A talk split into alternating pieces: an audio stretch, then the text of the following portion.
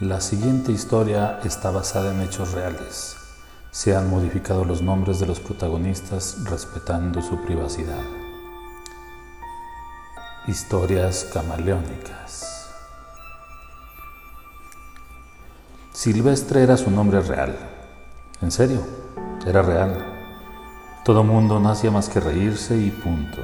Además de que a él no le preocupaba tal detalle. Así se llamaba y él no le ponía peros a eso. Hay gente con peores nombres, decía. Se desempeñaba como eviscerador en el Departamento de Morfología y Anatomía de la Facultad de Medicina en la Universidad Autónoma.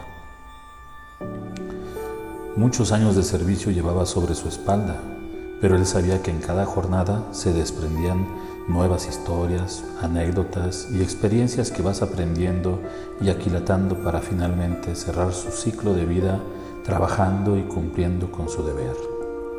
Ese era su objetivo. Lo agradable de su trabajo era recibir a los nuevos estudiantes de medicina, ya que se divertía con las reacciones en sus primeros días al momento de ver un cadáver por primera vez. Sabía del morbo que provocaba a los jóvenes el teatro que les iba armando antes de develar el cuerpo inerte de aquellos a quienes por razares del destino o por abandono no eran reclamados por nadie y para no llegar a la fosa común eran donados a las universidades para ser objetos de análisis y estudios anatómicos. El turno de trabajo era de 6 de la mañana a 15 horas pero para él resultaba poco tiempo. Tenía el gusto de retirarse a veces hasta ya casi entrada la noche. No le gustaba dejar a sus compas solos, como él les decía tanto tiempo. Así transcurría toda la semana y a él le encantaba su trabajo. Llegaba antes de las seis de la mañana y encendía primeramente la luz de los mortuorios. Era fascinante ver cómo en los refrigeradores se acumulaban los cuerpos de esos desconocidos, aunque no tanto para Silvestre. Él les ponía nombres a sus compañeros de todo el turno y de varios años.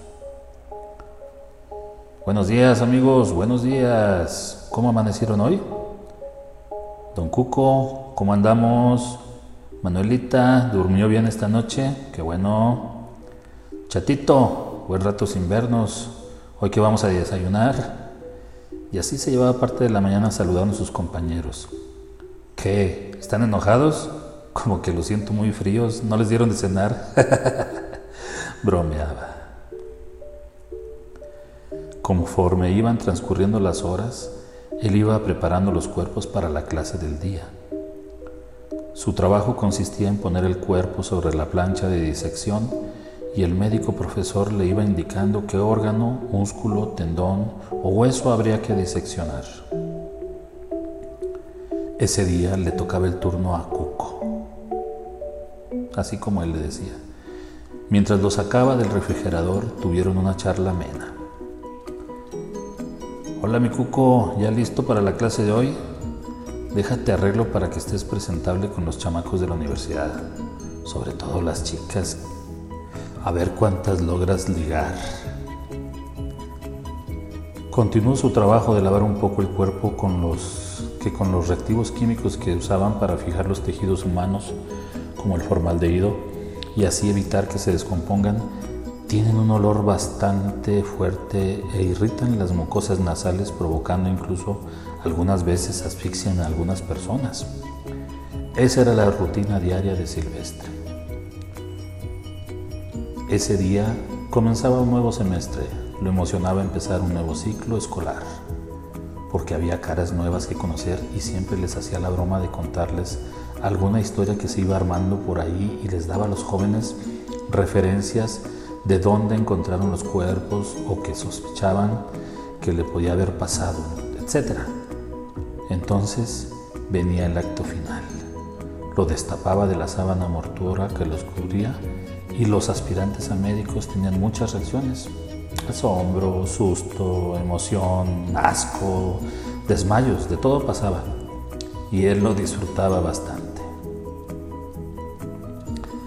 Solía recibir a los novatos y hacía su acto antes de que llegara el maestro de anatomía. recibió a un pequeño grupo de alrededor de 15 muchachos con su respectivo uniforme blanco pulcro. Era el primer día.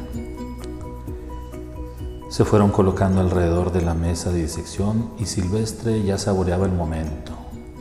Comenzó. Bienvenidos jóvenes estudiantes. Hoy vamos a iniciar nuestro curso de anatomía 1. Ahora que llegue el doctor Bermúdez, él les mostrará todo lo que implica este primer curso que los llevará a conocer todo el cuerpo humano y todos sus secretos físicos. Les presento a nuestro personaje de hoy. Es un masculino de 40 años de edad que tiene con nosotros unos días aquí.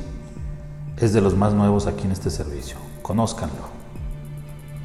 En ese momento, y haciendo un movimiento rápido con su brazo, jaló con fuerza la sábana que cubría el cuerpo desnudo y mostró así su triste corpulencia. Se escucharon varias exclamaciones y algunos oh sutiles. Pero lo que nadie esperaba fue un grito desgarrador. Tras este, la estudiante comenzó a llorar desesperadamente e incontrolable. Comenzó a repetir un nombre.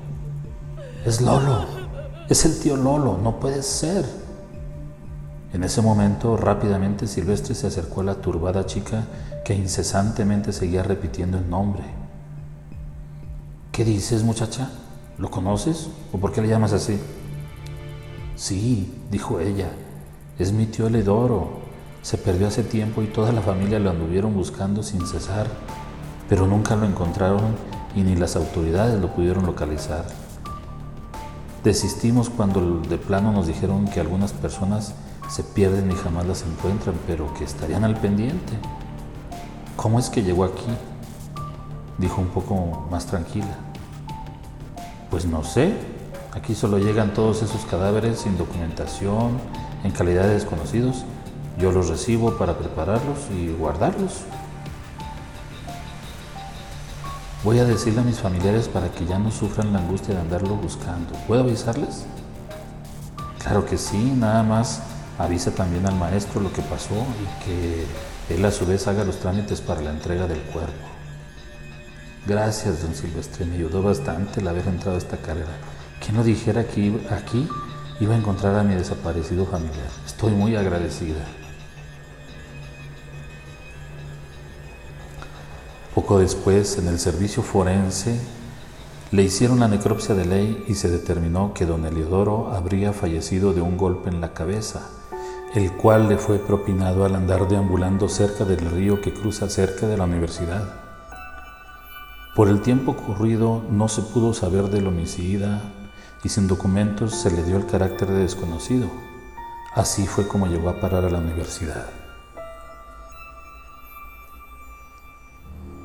Ese día, ya transcurrido el horario de las clases, Silvestre se quedó más tiempo de lo habitual.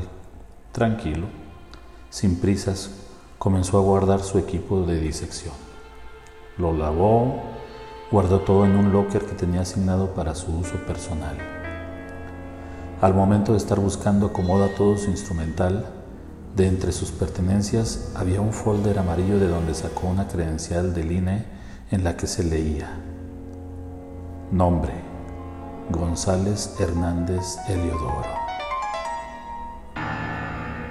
Solo la cortó con unas tijeras, la puso en el bote de la basura y le prendió fuego esperó a que se consumiera, apagó las luces del laboratorio y a descansar, que habría que madrugar para la siguiente clase.